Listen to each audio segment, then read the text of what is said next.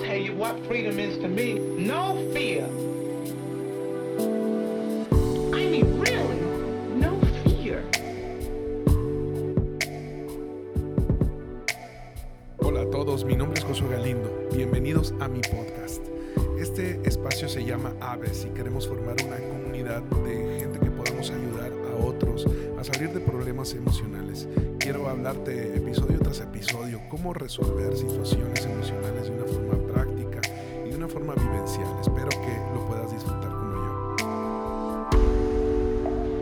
If I if I could have that half of my life, no fear. Permíteme comenzar con un pequeño resumen, y es que comenzamos a hablar del estado de shock al principio y le llamamos conmoción. Vimos muchas características de este y cómo ir saliendo acerca de la conmoción. Lo segundo es la pena. La pena vimos cómo poder atravesarla. ¿Qué, qué es la pena? Es cómo, cómo el ser humano atraviesa los momentos, los momentos de dolor. Todo esto es episodios anteriores, tú puedes verlo.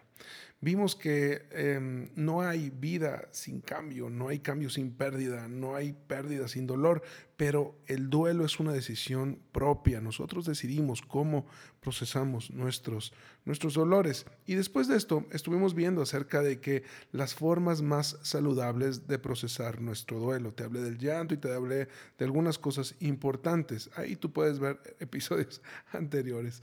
Después de esto hablé acerca de cómo Dios puede hacernos compañía, cómo Dios puede, puede em, abrazarnos en medio de nuestro dolor. Y hoy quiero hablarte de dos cosas importantes. Y la primera es que el duelo sana más rápido en comunidad y no es comercial. Dios ama, ama la comunión, ama, ama que estemos juntos. ¿Sabes? Hay una frase que me encanta, que es juntos somos mejores. ¿Te gusta esta? Juntos somos mejores. Y es que yo creo, tengo una frase yo de liderazgo que me encanta mucho y la digo, la digo N cantidad de veces cada vez que, hablo de liderazgo y es, ninguno de nosotros es mejor, ninguno de nosotros es más ungido, ninguno de nosotros es mucho más inteligente que todos nosotros juntos.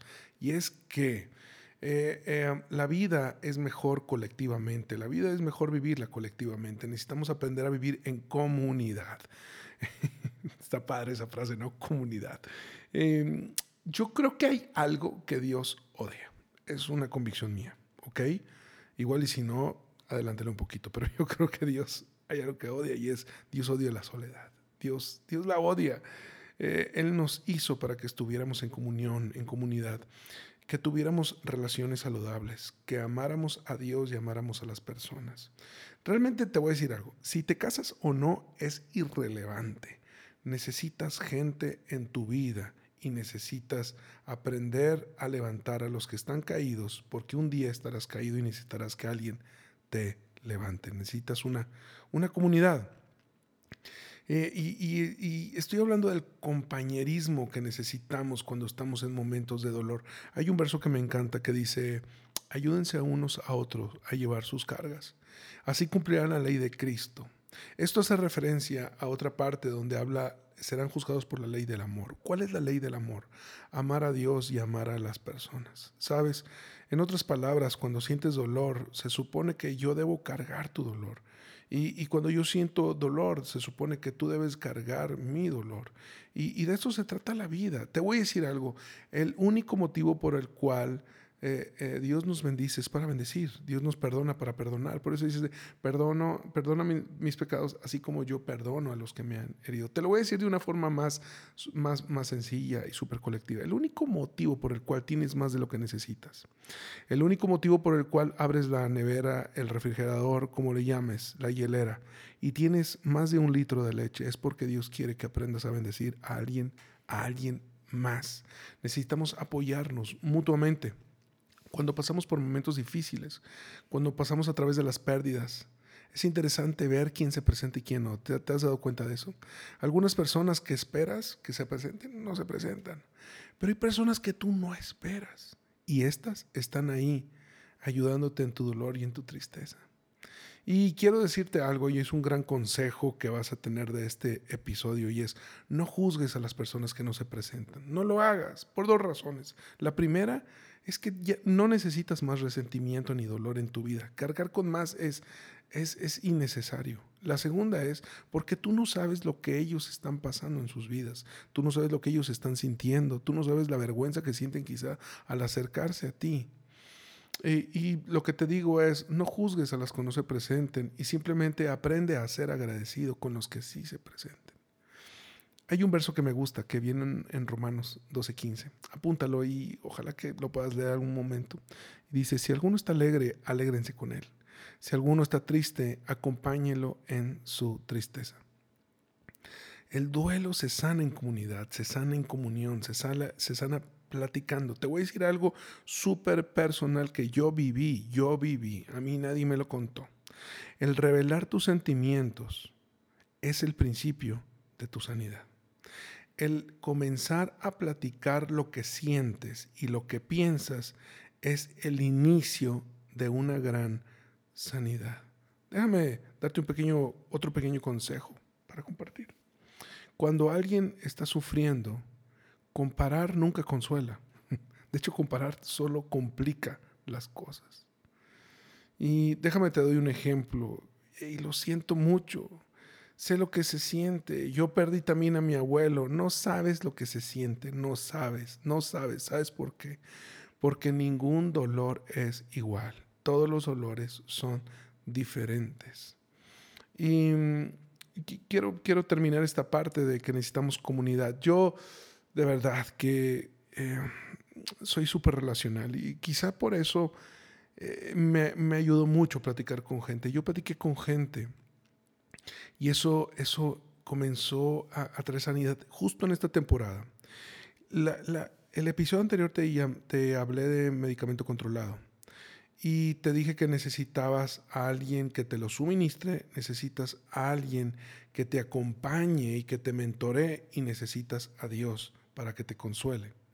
Y, te diré algo, parte de, de, gente, Dios estoy seguro que ha acercado a gente, gente que te puede que te puede escuchar, gente que te puede amar, gente que te puede, eh, eh, que, que, simplemente puede estar contigo compartiendo tus momentos de dolor y no, no, no, no se trata de darte por tu lado, simplemente, simplemente es un gran regalo, ¿sabes? Si sabes escuchar, si tú sabes escuchar, eres un gran, eres un gran, un gran consuelo para tus amigos. Y, y quiero, quiero hablarte de otro punto y es, después de la comunidad, es el duelo toma tiempo, tómate tu tiempo, eh, el duelo toma tiempo, no es, no se supera rápidamente, así como, ay, le daré 48 horas y ya después regresaré a trabajar y todo, no, vas a regresar, no vas a estar tranquilo, te va a tomar un tiempo y es importante entender que el tiempo de duelo es, es, es, es constante, no, no es de la noche a la mañana. Quizá algunos lo atraviesan rápido, pero yo te voy a decir algo, yo no lo atravesé rápido. Yo tuve que aprender a darle tiempo al tiempo. El perdón es un proceso. Es como el amor. Así también superar las pérdidas de la vida son, son un proceso. Y, y hay, un, hay un verso en el libro de Eclesiastes que me encanta que dice que hay un tiempo señalado para todo, hay un tiempo para cada cosa. Y después dice, hay tiempo para, eh, dice, un suceso bajo el cielo. Estoy leyendo Eclesiastes 3 del 1 al 4. Dice, después dice, un tiempo para llorar y un tiempo para reír un tiempo para lamentarse y un tiempo para bailar. ¿Sabes? La, esto nos dice que la vida, la vida se compone en opuestos. Tenemos días buenos y días malos, tenemos días animados y tenemos días tristes. Hay un tiempo para llorar, pero un tiempo para alegrarse. Hay un tiempo para estar triste, pero también un tiempo para llorar. Y sabes, creo que hay un tiempo para bailar y un tiempo para divertirse. Y ambos son partes legítimas de la vida. Y la madurez es cuando puedes entender y darle sentido a cada momento de tu vida y atravesar las temporadas de tu vida. Y, y, y atra atravesarlas de forma, de forma eh, eh, valiente y, y, tómate tu tiempo para respirarlo. Tómate tu tiempo para llorarlo. Tómate tu tiempo para platicarlo. Pero no te estaciones ahí. ¿Sabes algo que te quiero decir? Es no trates de arreglar todo de inmediato. No trates de acelerar el proceso porque te vas, te vas a tropezar y, te, y, y ah, te vas, vas a errar. Tenemos que hacer lo que la Biblia llama lamentar. Y quiero, quiero tomarme un poco de tiempo para explicarte lo que es lamentar. Es, clamar a Dios con tu dolor. Lamentar es ah, con tu herida, con tu ira, con tus quejas y decirle a Dios exactamente cómo te sientes. Y ah, yo creo que como la gente piensa que hablar mal con Dios es pecado, pero en realidad no, hablar mal con Dios es de seres humanos. Hablar mal de Dios es malo y es blasfemia, ¿sabes? Y, como eh, creo que te quedas estancado si no aprendes a procesar este tema de lamentación. ¿Sabes? La Biblia está llena de lamentaciones. Tú los puedes leer en los salmos. Dices, yo estaba perdido y yo me sentía, ¿por qué? ¿Por qué? David le dice una y otra vez, dice, yo veo a mis enemigos prosperar y yo veo cómo van adelante. Y David lo dice una y otra vez y sabes, eso no es pecado. Y, Dios, Dios, ves cómo Dios lo consuela y Dios lo, lo, lo responde. Pero creo que si de alguna forma tú no, tú no aprendes a lamentarte, tú vas a estar estancado en tu depresión con Dios. Y necesitas hacer algunas cosas importantes. Quiero terminar con algunos consejos en estos últimos minutos. Es agarra una pluma porque te voy a dar consejos importantes. Número uno es, te recomiendo que comienzas a enumerar tus pérdidas. Comienza a enumerar eh, tus pérdidas. Eh, tienes que regresar y realmente hacer un pequeño inventario de tu vida.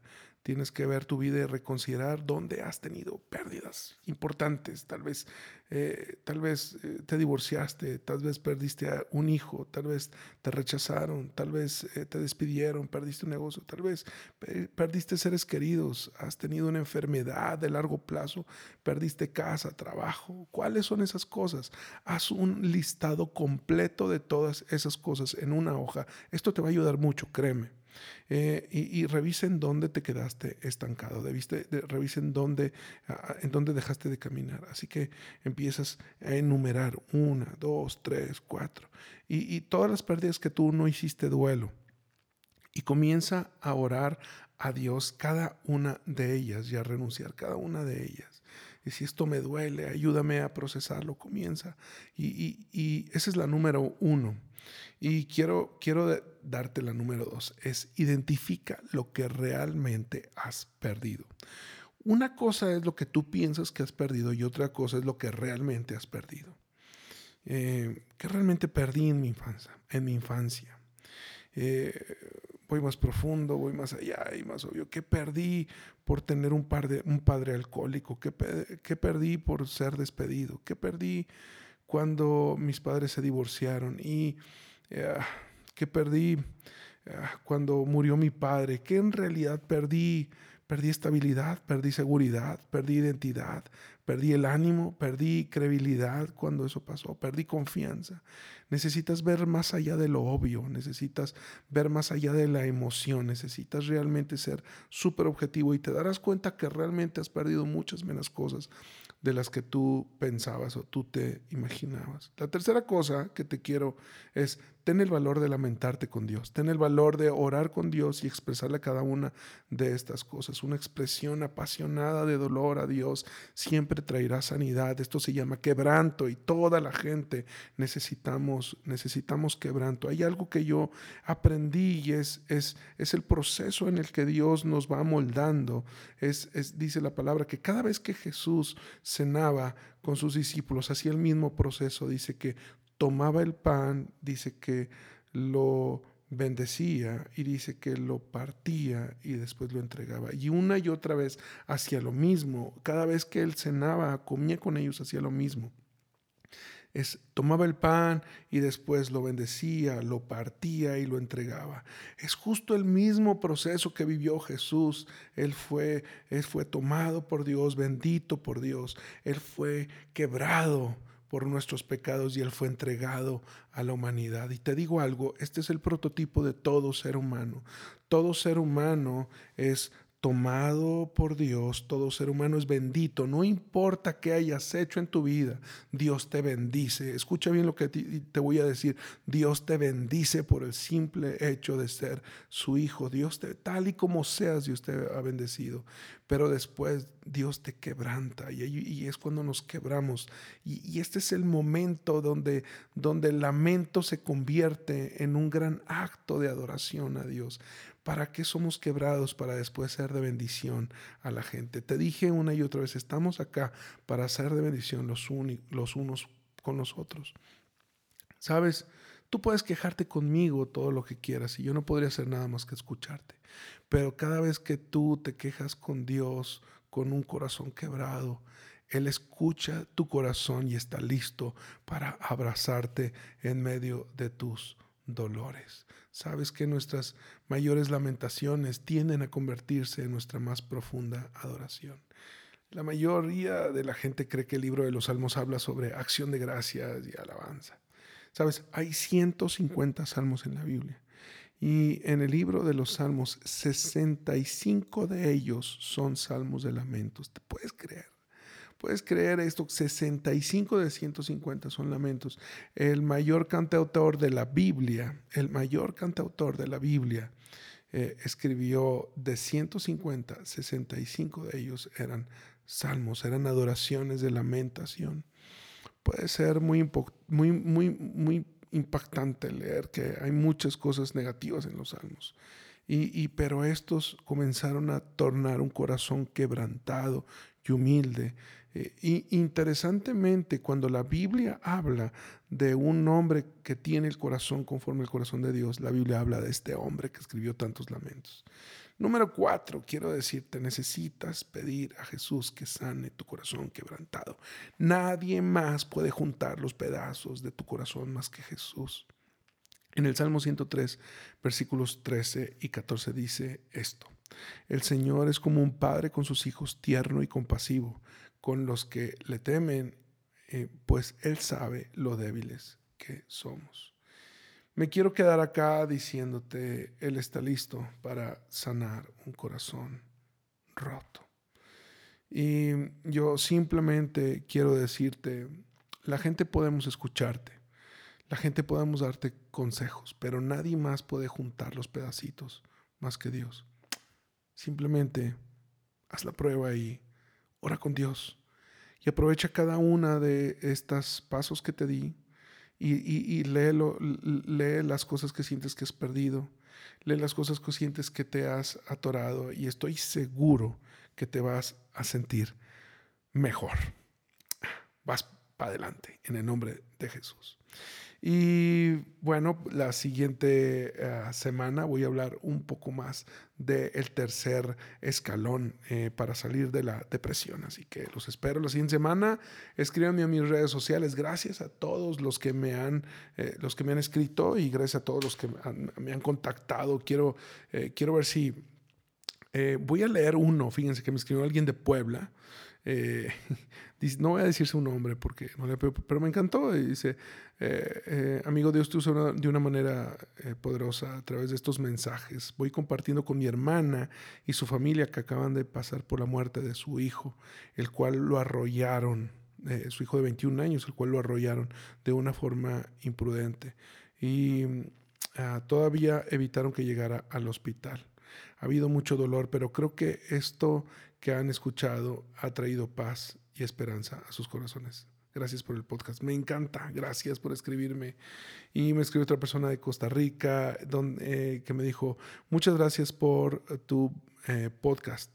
Me ha ayudado a entender el proceso que he estado viviendo los últimos 10 años de mi vida. Gracias de verdad. No dejes de hacerlo. Me encanta, me encanta. Gracias. Síganme escribiendo y, pónganme ahí abajo si puedo decir sus nombres y si no, pues lo voy a decir así, sin nombres. Escríbanme a mi Instagram, eh, Josué Galín, al Twitter, Josué Galín y eh, Facebook, YouTube, Josué Galindo. ¿Saben algo? Los amamos. Que Dios los bendiga. Nos vemos la siguiente semana.